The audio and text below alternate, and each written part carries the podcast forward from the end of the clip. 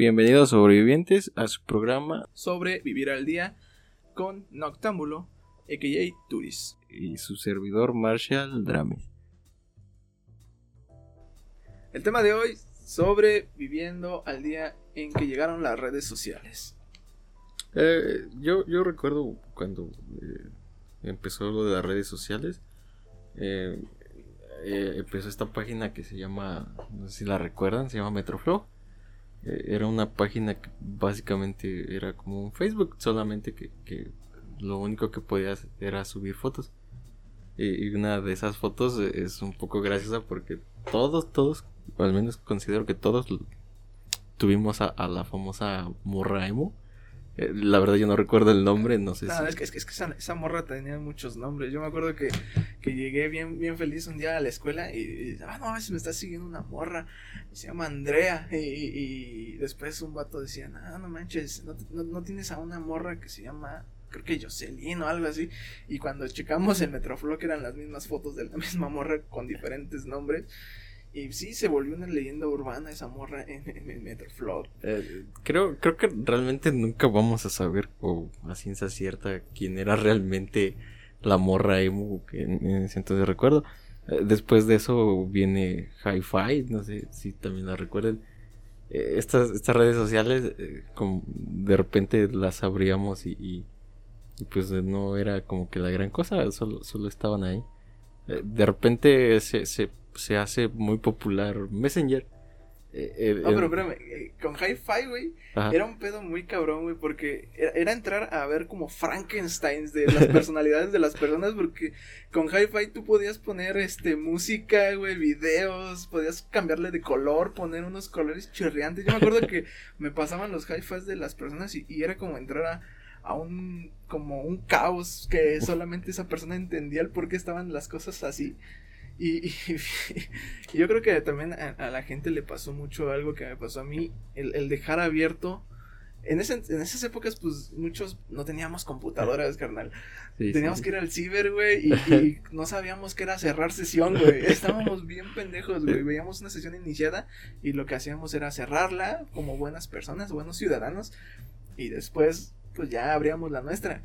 Pues un- día yo dejé mi sesión abierta. Y al. Creo que fue un fin de semana.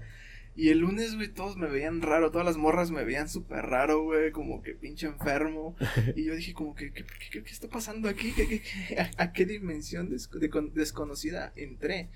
Y pues ya cuando entré a mi hi-fi. Y más porque una morra me dijo como de que, ¿qué te pasa, pinche enfermo? Yo, ¿qué? Ya entré a mi hi-fi Ah. y pues un vato pues, vio mi hi-fi abierto y le empezó a mandar un montón de cosas a las morras. La neta cerré esa cuenta, güey, pero yo creo que sí me quedé con el estigma menos en ese salón de que era un pinche vato bien raro. güey. Sí, sí, de repente eh, pasaba esto, era, era muy común, realmente antes el, internet era así, de esa manera, en cibercafés. Yo, la verdad, nunca tuve ese problema. La, la ventaja mía era que la zona en que vivía no tenía compañeros cercas que me conocieran. Y, y el, ciber eh, lo administraba, recuerdo, un señor. Y, y él muy honestamente cerraba las sesiones porque cada, cada que un usuario se iba, pasaba, pasaba a cerrarla. Eh, pero, pero de repente sí, sí se empezó a dar esta, esta parte de que dejabas abierta tu sesión. Eh, obviamente, pues no sabíamos que se tenía que cerrar. Era, era, creíamos que si cerrábamos la, la, el navegador, en automático se cerraba, pero era, cosa que no pasaba. Entonces, de, de repente, eh, pues publicaban ciertas cosas, ¿no? Eh, son, son historias graciosas, graciosas, pero pues yo realmente tampoco fui como que muy, muy fan de, esa- de ese tipo de páginas. Te comentaba hace rato de, de Messenger. En Messenger yo sí de repente fui muy fanático. Eh, la verdad había, había una, una chica que me gustaba. Eh, esta también es una historia muy graciosa. Eh, se la recomiendo totalmente. Yo en su libreta casualmente... no, vamos a decir casualmente. Casualmente. Casualmente encontré su correo electrónico y, y la agregué. Pero no, no sabía cómo iniciar la conversación porque nos hablábamos muy poco en el salón. Eh, de repente fue como, como pues mandarle un zumbido. Y ya ves que se podía mandar zumbido. Bendito zumbido. sí, eh, la neta era, era la onda porque le mandabas y, y la morra como sacada de onda.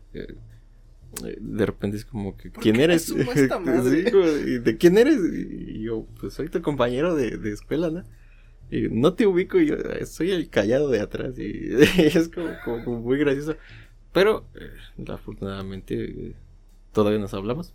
Así que Así que fue una buena anécdota. Así que Messenger Pero para mí. Fíjate que también me tocó a mí de, de esas morras que llegaban al salón y, y, cuando ya existía este, esta cuestión del Messenger, que pasaban la libreta y anoten tu nombre y, y, y tu, y tu correo, ¿no? Correo, ajá. Y era como, pues, los tenías ahí agregados y realmente era como, pues, ¿qué les digo? No? Eh. algunos, algunos te llevabas, pero pues no, no con todos te llevabas. Entonces, era muy raro como verlos ahí conectados o luego que pues empezaban a, a mandarte como los nuevos zumbidos que empezaban a llegar como unos tipo de emojis que saltaban. Sí, sí, sí. Eso estaba bien raro porque te las mandaban y tú como ¿Qué? Ah, sí, como de, de, quién eres tú o por qué me hablas si, nunca me has hablado en la vida, pero eh, eh, no sé, no sé si recuerdas que había una página o hay todavía no la verdad no sé, pero era un chat salas de chat donde, donde entrabas, chateabas con latinas, eh, colombianas, españolas. Oh, y las de más de 18. Había una infinidad de salas. Y, y, te pasabas eh, tu correo de, y te agregabas a Messenger para tener una conversación más privada. No sé. Más privada. No, sé por qué teníamos esa, esa idea. Pero de repente era como, como, pues, ¿qué onda, no? Eh, pues no sabías ni quién era y, le empezas a platicar cosas muy extrañas. Eh, una, una, anécdota no es mía, es de un amigo. Eh, estábamos, este, no sé, pues echando el desmadre. Y, se le ocurre agregar a, a, una. Tenía un nombre de mujer, no recuerdo la verdad. Y, y la, agrega a Messenger. Entonces, ya como que había, había cibers que estaban un poquito más sofisticados y tenían las cámaras. y, recuerdo que empezó a, decirle que, le mandara fotos de cómo era. Eh, la chava le dice que, el primero. Y, mi, amigo prende la cámara. Y dice, hola, soy yo, ¿no? Y pues como de, voy a hacer un lado para no salir en la toma. De, repente le dice... no quiero estorbar este no, quiero, no quiero matar su momento. entonces, de repente le dice, pues ahora, pues enséñame una foto, ¿no? Y, sí, le mandó una foto, pero fue una, foto. En ese entonces, pues uno está chavo y la neta, pues se cree todo, ¿no? Eh, eh, y creímos que sí era. Yo, yo subí la foto y dije, ay, güey, pues sí está bonita. Eh, de repente le, le, empieza a decir, oye, este, pues enséñame más, ¿no? Pero pues estábamos en un ciber, no, no puede hacer muchas, mucha cosa. Eh, de pobreza. sí, la, la verdad. Eh, recogiendo su dignidad con todo y su teclado, pero, pero de, repente era como que, oye, como que pues ya tus fotos que me estás mandando, pues ya no, ya no, separas, ya, eh, ya no hay, no hay, sí, no, no cuadran. Porque en esta estás rubia y en esta eres morena. Ajá, y, oye, porque aquí tus piernas están más largas y acá están más cortas? Y, de repente fue como de, bueno, te voy a enseñar cómo soy. Y así de, bueno, a ver, a ver si realmente. recuerdo que era, que era, era un señor así como de 40 años. Y, le empezó a decir, no te, no te molestes, es que la verdad, este, si me hago pasar por mujer, si me platican. Eh, fue, fue algo muy extraño, la verdad. Pero de repente es como, pues, te, te exponías a ese tipo de cosas. Sí, de hecho, este, pues en, en, en aquellas épocas no existía como esta publicidad de de ten cuidado porque va a pasar, o sea, nos aventurábamos a una cosa que no conocíamos, pero al mismo tiempo, este, pues era más que nada ignorancia. Que, que nosotros estábamos conociendo nuevas cosas e inclusive las redes sociales estaban realmente creándose en ese momento, estaban viéndose dónde se tenían que hacer y pues los chivos expiatorios éramos nuestra generación que que teníamos que utilizar ese tipo de cosas y siempre llegaba el amiguito que, ya, ya viste esta página donde puedes chatear con otras chicas y no sé qué, y tú, pues sí, pero realmente son, nunca te, te preguntabas eso, porque tú creías que todos en internet eran chavitos como tú que estaban investigando, que estaban intentando, y pues no, es como tú dices, eh, había pues ya personas mayores que ya estaban curtidas en esa área y ya sabían qué show. Y fíjate que, que a mí nunca, nunca me pasó, pero tuve un amigo que que él, su familia puso un ciber.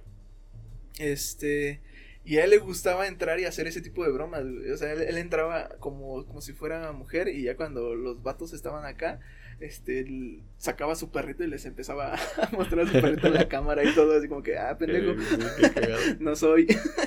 Pero era, era como que sin malicia, ¿no? No sabíamos realmente, pues, todo, todo lo que se, se iba a venir, como por ejemplo el día de hoy que ya estamos en una sociedad en la que sí es un problema realmente esta, esta cuestión del del phishing le llaman o del cambio de identidad o el robo de identidad.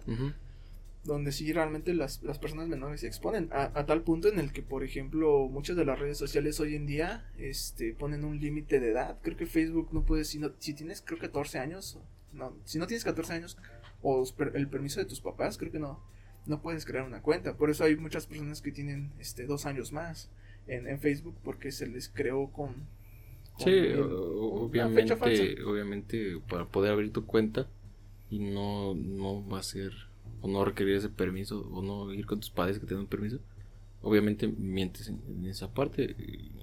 Yo inclusive cuando hice un correo, eh, no, no, recuerdo si era Hotmail, creo que sí era Hotmail, o era Yahoo, no, recuerdo. Ah, porque también Yahoo era, era de lo que se movía en esos días. Eh, me pedía me pedía cierta edad y entonces de repente era como que, pues la ponía, aunque, aunque no la tuviera. tampoco era con esa malicia, era como, pues es que no me dejas, ¿qué quieres que haga? Pero es como, me estás obligando a, mentirte. es tu culpa, no la mía. Es, tu culpa, yo no sé por qué me culpo, ¿no? Pero sí, sí sucede. Y, y también Facebook, bueno, en específico no, pero en general si las redes sociales se han tornado un poquito oscuras. Realmente se, empiezan como... Eh, pues empieza a suceder todo esto. Pueden ser una gran herramienta porque te puedes comunicar y puedes comunicar algo muy rápido. Pero también lleva esta contraparte de que de repente comunicas un mensaje de odio y, empiezas a, contagiar o, a lo mejor no contagiar, sino a encontrar personas que opinan muy similar a ti. Sí, de hecho, este, ahorita por ejemplo, eh, no sé si has visto el, documental de Netflix del dilema social. Eh, ahí se mencionan algunos libros y sí está bastante oscuro toda, toda la cuestión de, de, Facebook, más que nada, como todo, todo el trabajo que hay de, le llaman este, stickness, algo así como pegajoso, de los ingenieros de software, de, de, hacer la plataforma adictiva, ¿no? De, de mantener tu atención el, mayor tiempo posible y obviamente cuando el software trata de hacer eso, eh, pues obviamente no, no, no usa una moral, usa simplemente unos y ceros que están programados por una persona que lo único que busca es tener tu atención. Pero si en esa atención o en ese querer eh, tener tu atención tiene que hacer alguna cosa que no está moralmente aceptada, el software lo va a hacer, obviamente se tiene que programar para que no llegue a esos límites. De hecho, por eso ahorita estaba viendo que el año pasado, creo que en 2019, 2020, eh, creo que todo fue 2019 y 2020, este, Facebook y muchas de las este, grandes empresas de tecnología tuvieron una cuestión ahí este, con el... Con el con no sé cómo le llamaban el Parlamento de Estados Unidos o este creo que sí es, no, Parlamento no, este, no me acuerdo pero o sea sí tuvieron que dar como este algunas sí fue como, como un tipo de declaración no de que no, no tenía ciertas políticas ciertas restricciones sobre sobre eso. Eh, realmente si ponemos un poquito de atención yo una vez me descompuso mi cargador de mi lap y, y solo googleé cargador no y pues el modelo y todo. De repente esto se me empieza a aparecer en, Facebook, eh, inclusive en comerciales de YouTube, eh, como que en todo, todo ese tipo de, redes. Y es como, oye, pues solo hice una o dos búsquedas de un cargador. eventualmente lo compré cerca de donde vivo. Pero de repente te empieza a llenar eso. Obviamente sucede lo mismo. Si tú empiezas a ver videos de accidentes, si empiezas a ver videos eh, policíacos, sobre, sobre todo ese tipo de temas. Sucede esto, eh, el, documental de Netflix este, lo menciona y inclusive te hace una descripción muy buena de, cómo es que eh, la plataforma te va aventando y te va arrojando contenido y, va creando eh, como esa, esa adicción a que tú sigas viendo más y más. Obviamente, pues ese, ese es el, detalle, ¿no? Que no, o a lo mejor ese era el tema, que no, no había esa restricción de decir este, por qué buscas este tipo de videos o por qué te interesan este tipo de videos. Sí, de hecho hay una, este, una, una bueno, los vatos que hicieron el documental, muchos fueron ingenieros de estas redes sociales que en, el mismo en el mismo documental dicen que, por ejemplo, ellos a sus hijos no les dejan tener este, redes sociales y les restringen como el uso del teléfono a, tales horas. Por lo mismo de que ellos saben el que, que, que, que programaron ahí, o sea, saben eh, qué grado de adicción les puede generar este, todos estos este, algoritmos que tú mencionas, que es este que tú buscas algo y te empiezan a llenar de eso para, para que te quedes más tiempo. E inclusive lo que ellos buscan, o al menos lo que decía el documental, lo que ellos buscan al final del día es que tú puedas elegir qué está pasando con la información que le brindas a las redes sociales. Es decir, si yo le digo, ¿sabes qué? Este, voy a buscar, no sé, una mochila porque no tengo, que el día de mañana Facebook te diga, oye, mira, carnal, yo tengo esta información tuya, eh, que andas buscando mochila.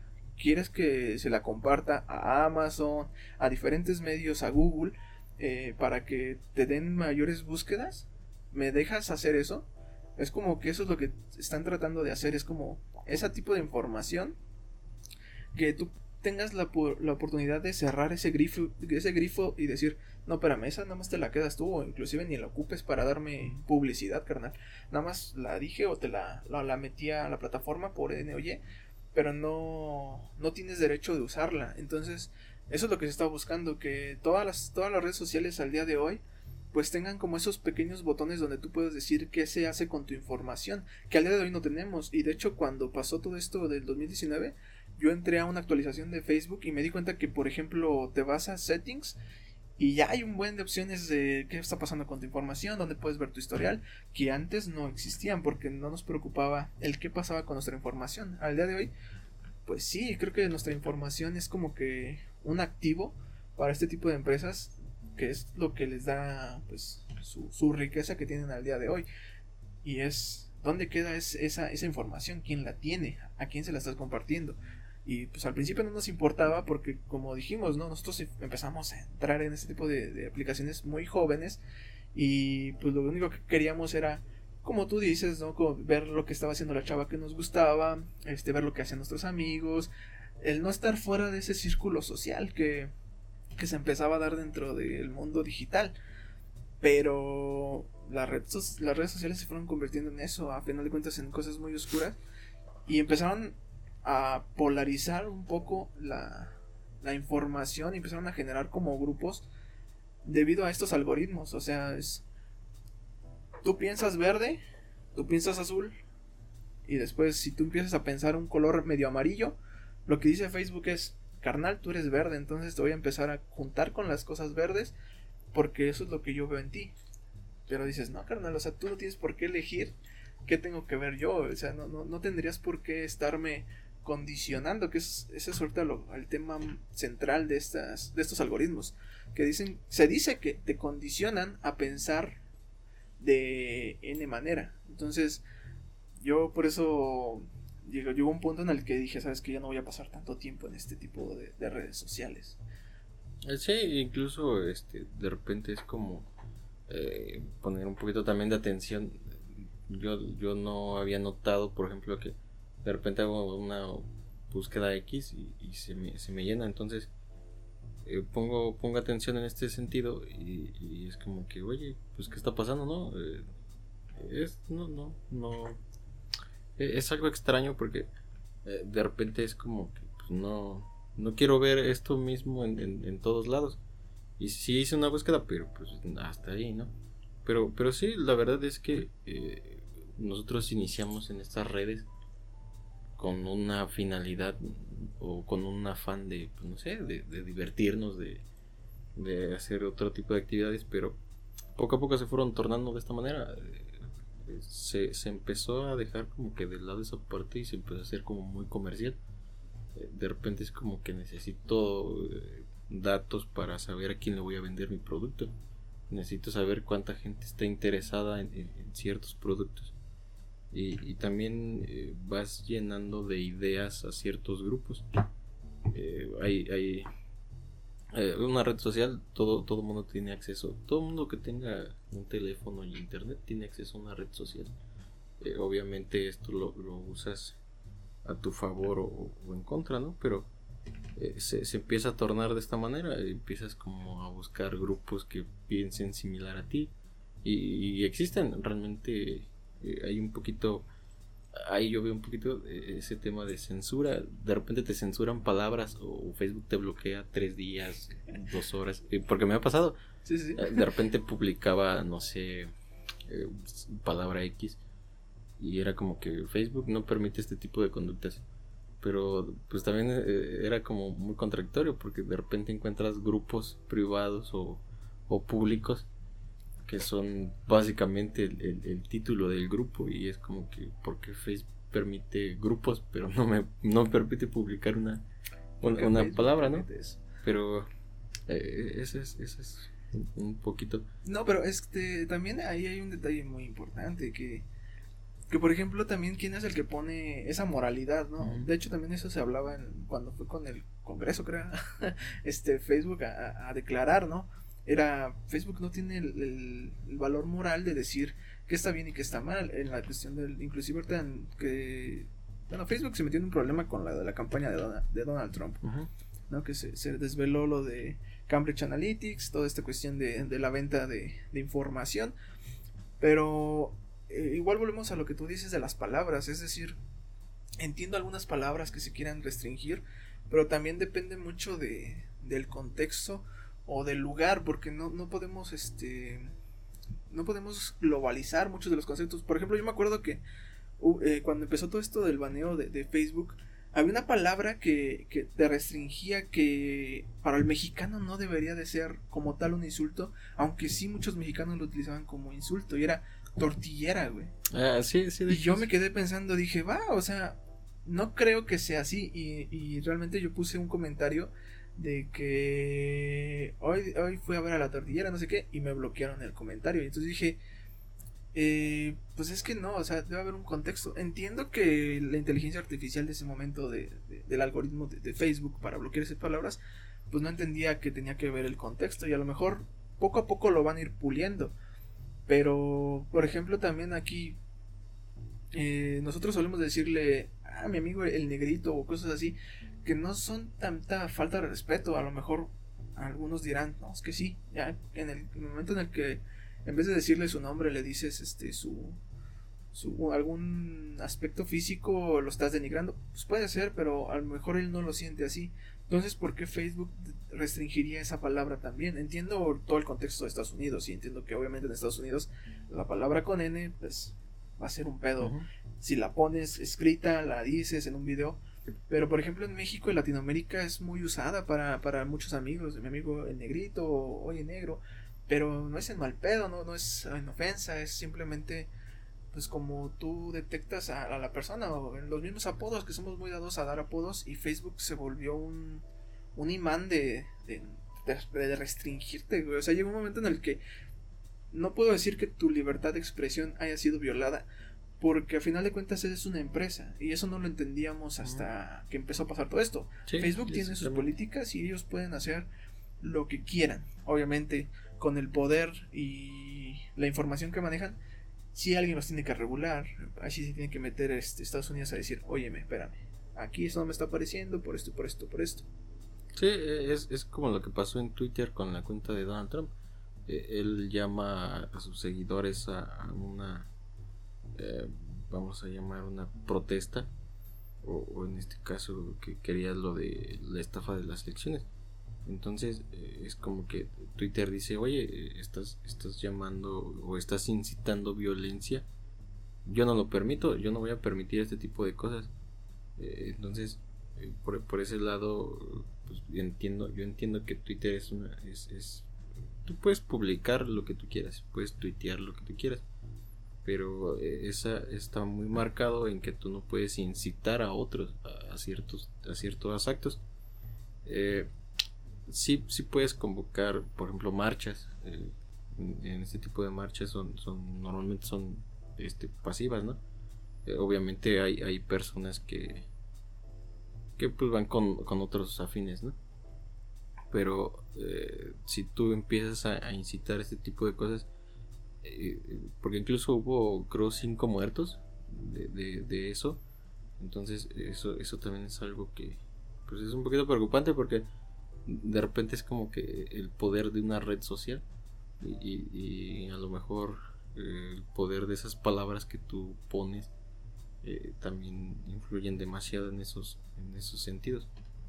Pero pues al final del día también también somos parte de, de ese engrane porque seguimos consumiendo eh, ese tipo de cosas. Eh, yo cerré mi Facebook hace como unos cuatro meses más o menos.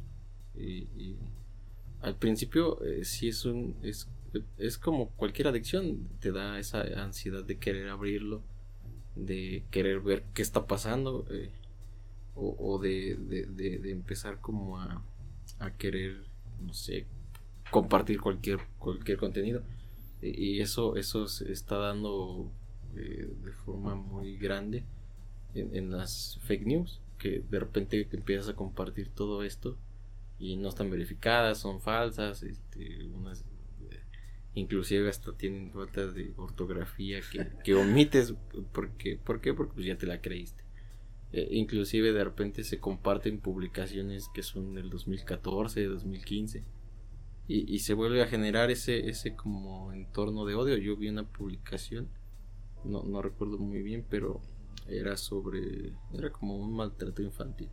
Pero esto había pasado como en 2015 y, empiezas a, leer los comentarios y, te das cuenta que los comentarios también están, están llenos de, pues básicamente de un odio. Eh, no sabemos qué realmente qué pasó en aquel entonces, pero alguien la compartió, la compartió así, no sé, un día, ¿no? Hace dos días y, de repente es como, como si vamos a, vamos a estar en contra. Y, eso, eso va pasando. Eh, eh, te digo, la red social como tal siento que no es mala, realmente le, vamos a dar el uso que, que pues no sé, en este, en este caso a lo mejor yo puedo abrir una cuenta y, compartir cosas de paz, eh, de reflexiones, cosas como esas, y tendré seguidores y, y tendré este muchos likes, ¿no? Pero también puedo empezar a compartir cosas de cosas, no sé, sobre el racismo, sobre odio, sobre sí, sobre, sobre, sobre temas delicados y, y también tener muchos seguidores. Entonces, pero, eh, pero vamos, eh, bueno, ahí yo me pongo un poco de lado de, de que no es ni siquiera el tema de las redes sociales. Yo, yo siento que el, internet llegó y modificó mucho, mucho el juego, porque ah, yo creo, bueno, de hecho en internet hay un concepto que ahorita no, no se me viene a la mente, pero es, es, es que estamos sobreexplotados de información. O sea, tú puedes entrar en internet y vas a encontrar así sin ningún problema 20 artículos de universidades que te confirman que las personas que duermen menos de 8 horas son más inteligentes. Y después vas a encontrar este artículos de cuatro universidades que te confirman que las personas que duermen más de 8 horas son las más inteligentes. Entonces, ya vivimos en una cuestión de que ni siquiera la información que está verificada es realmente la que la que debe de ser porque creo que depende mucho de dónde está la universidad, de qué personas entrevistaron, es mucho del contexto y en Internet no existe un contexto global, es un contexto de la zona, pero se cuelga en Internet y lo quieren volver global. Es, es, es una cuestión más como de, de, la visión que estamos generando con Internet y también la sobreexplotación de información. Si, si a esto le agregas lo que tú mencionas de las fake news, pues se vuelve uno de los mayores problemas de nuestra generación, güey. Porque, por ejemplo, la otra vez tenía una plática con mi papá y él me decía, es que cómo es posible que ustedes teniendo la información tan a la mano no se den cuenta de N o Y. Y yo le decía, papá, es que usted porque nada más está revisando esa información y le mandé links de otros este cuestiones este otros periódicos digitales o de otros este reporteros y le decía estos están diciendo lo contrario a quién le creo no pues eh, le dije, usted se está poniendo de lado que, usted cree y le Internet le dio esos, esos reporteros que opinan igual que usted. Pero si se pone a leer los otros también tienen congruencia, también también tienen datos, también tienen referencias, también tienen entrevistas con personas que estuvieron en ese mismo lugar y lo vieron de diferente manera. Entonces, llegamos a un punto en el que ya no hay ni para dónde hacerse, carnales. Te tienes que documentar muy canijo para empezar a hablar de ciertos temas. Y si no puedes caer en un sesgo, que a final de cuentas yo siento que ya todos tenemos un sesgo dependiendo del medio en el que te estés informando. Te tienes que informar de varios. E inclusive en ese mismo documental sale una persona que estuvo a cargo del de, proyecto de Cambridge Analytics, que se llama, se apellida Kaiser, no, me acuerdo cómo es, es una chica. Y ella decía, para combatir esta, este sesgo que les dan las redes sociales a las personas, lo que tienen que hacer es empezar, empezarle a dar me gusta a cosas que no les guste, carnales. ¿Por qué? Porque así Facebook les va a empezar a recomendar las dos partes de la historia. Es, ok, vamos a hablar de, de, de que no sé, lo que tú decías de lo del 2014, ¿no? Pues a lo mejor dale me gusta eso, pero después viene alguien y lo desmiente, dale me gusta a él para que veas las dos partes y ya tú te generes tu propio criterio. Pero realmente creo que vivimos en una este, época de desinformación, que sí, las redes sociales han sido como una punta de lanza para esa desinformación, pero creo que Internet mismo es el que fomenta mucho esta cuestión de, de tener tanta información que no tienes ninguna, güey, al final del día. O sea, no hay, no hay nada claro, güey este, muchos dirán, ah, es que si un catedrático dice esto, ya tiene la plumita de check, de verificado. Pues no, porque también puede venir otro y decirte lo contrario. Entonces, ¿qué depende una cosa de la otra? Pues a lo mejor los estudios, un estudio está mejor preparado que otro, pero si tú no sabes del tema, no vas a saber realmente qué, qué está pasando.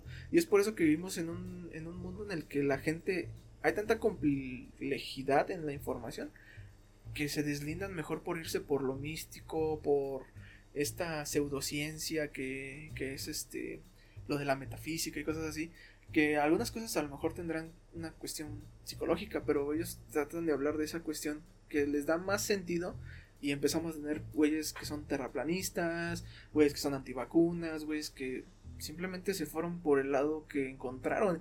Y si tú lo cuestionas a estas personas es es que tú no has visto lo que yo he visto y es ok, sí lo he visto, pero se me hace más coherente en lo que yo veo.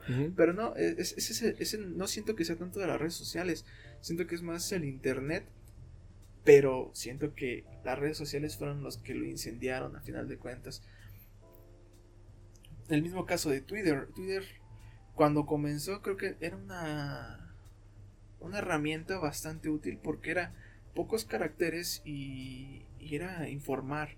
Siempre como que el de este fue informar. Y llegó un momento en el que Twitter aumentó pocos caracteres y con eso dio un, un vuelco muy cañón que no sé si fue realmente esa cuestión de Twitter, a lo mejor también fue la, generación, pero por ejemplo en Twitter tú entras, toxicidad a más no poder, ahí no puedes comentar nada sin recibir un comentario de un cabrón que te diga no opino igual que tú y no te baje de pendejo. No sé si tengas Twitter. Eh, sí, sí, realmente eh, eso, es lo que te iba a comentar. Eh, entras y, eso sí es muy marcado, es o estás bien o estás mal. de repente es como que pones una opinión y, siempre va a haber quien te va a atacar de, no estás mal, la neta estás mal porque estás mal informado. Y va a haber otro que te va a decir, yo opino lo mismo que tú, yo leí básicamente algo similar y, coincido contigo, ¿no? Pero, eh, mira, pasa, pasa algo muy curioso. De repente escuchas una noticia en la radio o, en la televisión que de repente ves. Y lo primero que hacemos es, buscar esa noticia en Facebook o, en Twitter. Y digo, eh, son las herramientas que tenemos a la mano. Eh, obviamente vamos a hacer eso, pero nos quedamos, también a veces nos quedamos con, con esa noticia que vimos en Facebook y, no hacemos eso, justamente, investigar más eh, en algunas fuentes un poco más confiables, más verificadas. Y aún así tener un poquillo de duda también. De decir, vi dos, tres noticias, coinciden en cierto punto. O, definitivamente las tres noticias, pues ninguna coincide, ¿no? Eh, algo, algo está pasando. Pero pues de repente no hacemos eso. Yo me incluyo porque también de repente es como que veo una noticia y la busco en Twitter de repente es como que Twitter eh, se volvió de repente... Eh, cerré mi Facebook pero como que no sirvió de mucho porque me fui a Twitter. Entonces de repente es como que estoy ahí en, viendo las noticias que salen. Y, y, sí, la verdad, eh, vi una publicación, bueno, vi un tweet de, de un candidato y, de repente se llenó como de como de odio sus comentarios. Ah, creo que de hecho te mandé te mandé el link de esa, esa ah, publicación. este, sí, sí. Y este y, de repente es como como que qué onda, ¿no? Como que de hecho aquí están como más cabrones que en Facebook, en Facebook todavía ponen amén o, o, Dios es amor. Acá no, acá acá sí, acá sí son 30 caracteres de, de puro de puro odio. De puro odio, entonces la verdad de repente sí, sí se vuelve así. Y, y, te digo, yo, yo, la, yo la verdad de repente es como que busco la noticia primero acá. Y, y, de repente es como que la veo en Facebook y digo, ah, creo que, creo que sí es verdad. Entonces, e, es esa mala práctica. Eh, de repente sí es como que me quedo con la duda y digo, no, realmente no, no tiene por qué ser así. Y, investigo en, en, periódicos un poco más renombrados o que tienen credibilidad más, más este, más firme. Y, la noticia va un poco de la mano, es un poquito diferente, pero te la explican de, de, una manera que es más entendible que en Facebook. De repente Facebook eh, o, ese tipo de, noticias, eh, los encabezados son demasiados amarillistas. De repente es como que hombre asesina a dos mujeres, ¿no? Y ves esa nota allá y de repente es como que eh, sí, sí es algo similar, pero realmente no, no es tanto no, inclusive hasta puede ser, ¿no? Este, el vato se quería suicidar, puso no sé qué en, un vaso, las chicas se lo cambiaron, lo tomaron las dos y las mató. Y es, ok, sí, pero es más un accidente. Sí, obviamente va a ser enjuiciado porque pues, eh, por, por su culpa murieron personas. Pero a lo mejor eh, la agenda de ese medio en ese momento es... Eh, pues poner a la luz la cuestión de los feminicidios. Y eso, es, eso es muy importante, güey, porque estaba leyendo un libro que se llama, este, ah, ¿cómo se me fue? ¿Cómo se llamaba? Es de Ray Dalio, que es este, cree en mí, te estoy mintiendo, confía en mí, te estoy mintiendo, algo así. Y este vato habla de, de la cuestión de, de los medios en general. Y de hecho, pues, va mucho de la mano porque creo que al día de hoy la mayoría de los medios están en las redes sociales y comparten en redes sociales tendrán su página aparte donde pues generan sus vistas y todo. E inclusive hay una cuestión muy, muy cañona, por ejemplo, ahorita en Facebook, que llega la noticia, pone lo que tú dices, el de este amarillista, de que mata a su suegra y que no sé qué, y después este es una noticia que pues trata de ensalzar un título que a lo mejor no tiene mucho que ver, pero pues ya, ya, ya hay raza que entra al link y pone afuera el primer comentario de, no, lo que la noticia quiso decir es que la mata de un susto, porque no sé qué, no sé qué, no sé qué, y dices, ah, ok, gracias. ¿Por qué hacen eso? Porque pues como están ganando estos medios, es con el tráfico que generan a su página, que es donde ponen publicidad. E igual Facebook les ha de estar pagando cuando generan este algún live o cosas así que, generan como ese esa influencia o que tienen ese engagement con mucha gente, pues Facebook dice, ah, pues eres una persona que genera contenido para Facebook, te, voy a pagar.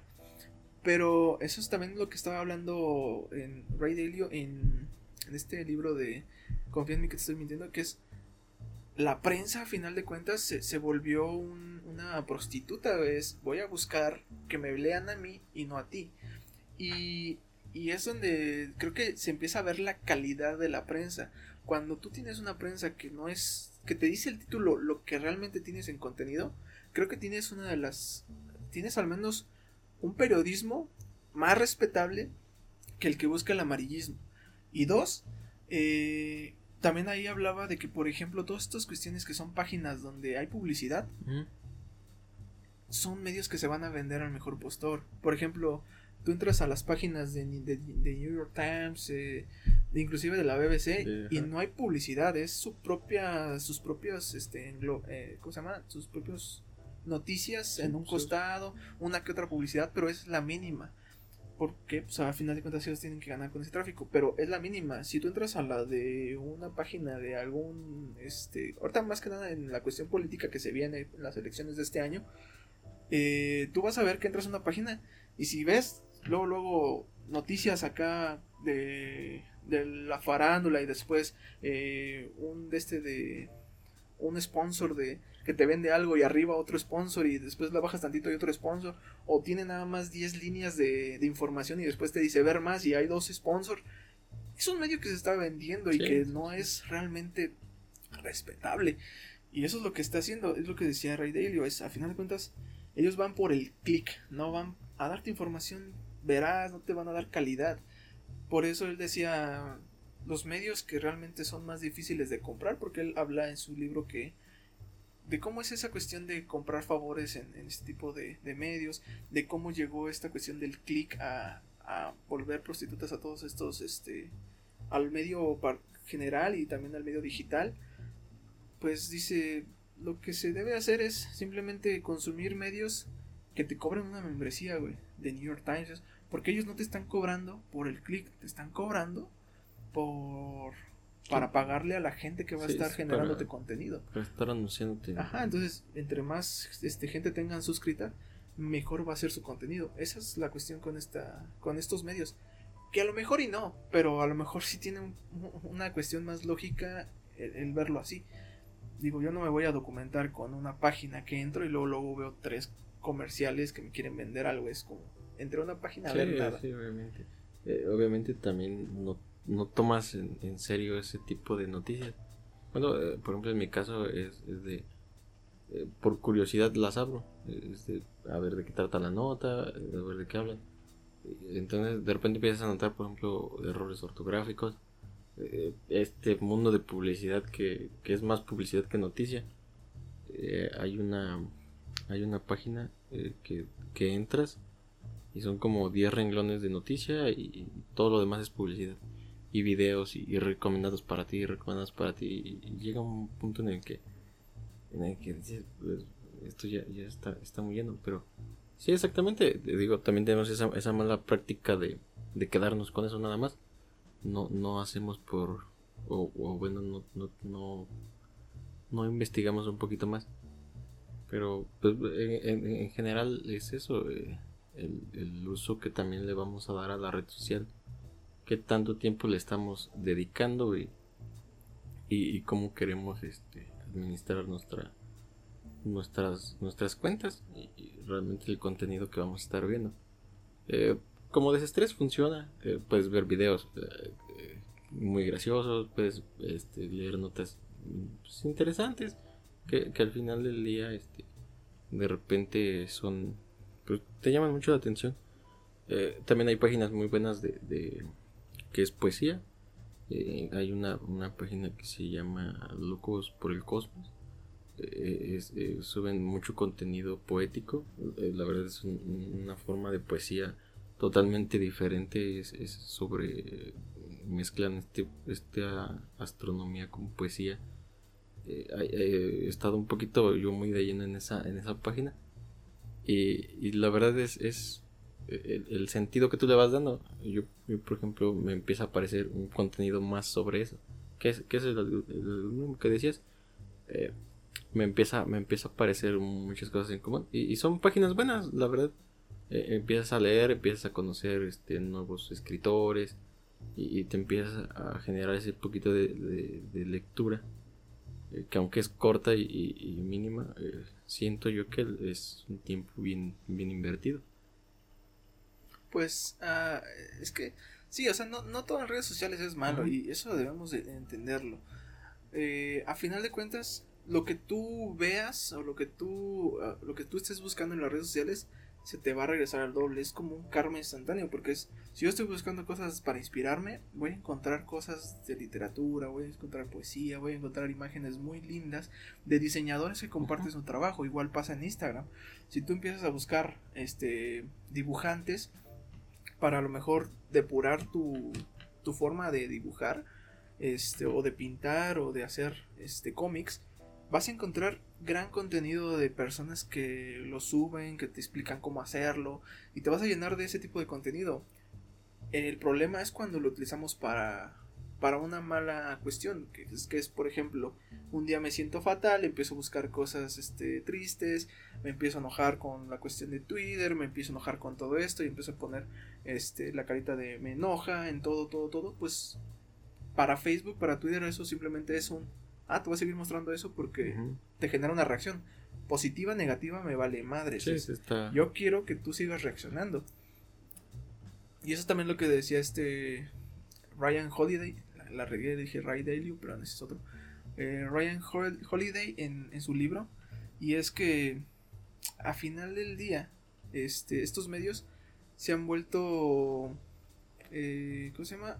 Eh, como instantáneos, o sea, efímeros, o sea, tienes una noticia, pum, el día de mañana tienes otra, y pum, el día de mañana ya tienes otra.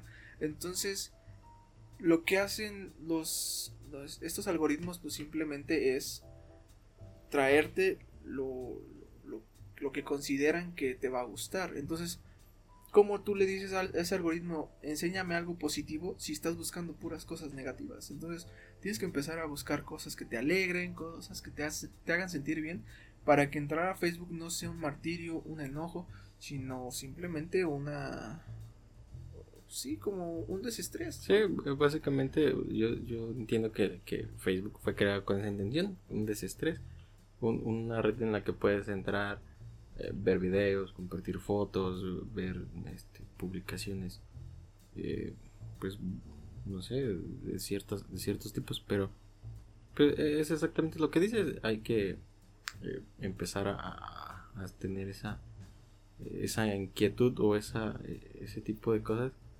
para, pues no sé, para darle, darle un contenido más, mm, no puedo decir que sano, sino un contenido más agradable para ti.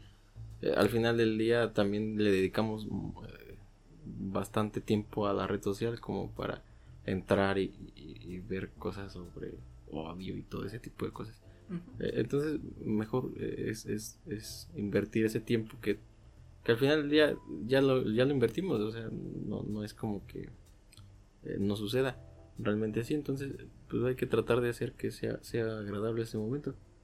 Eh, yo yo te, te, comparto esa experiencia de que de repente entro y, leo ese tipo de cosas y pues, la verdad es agradable.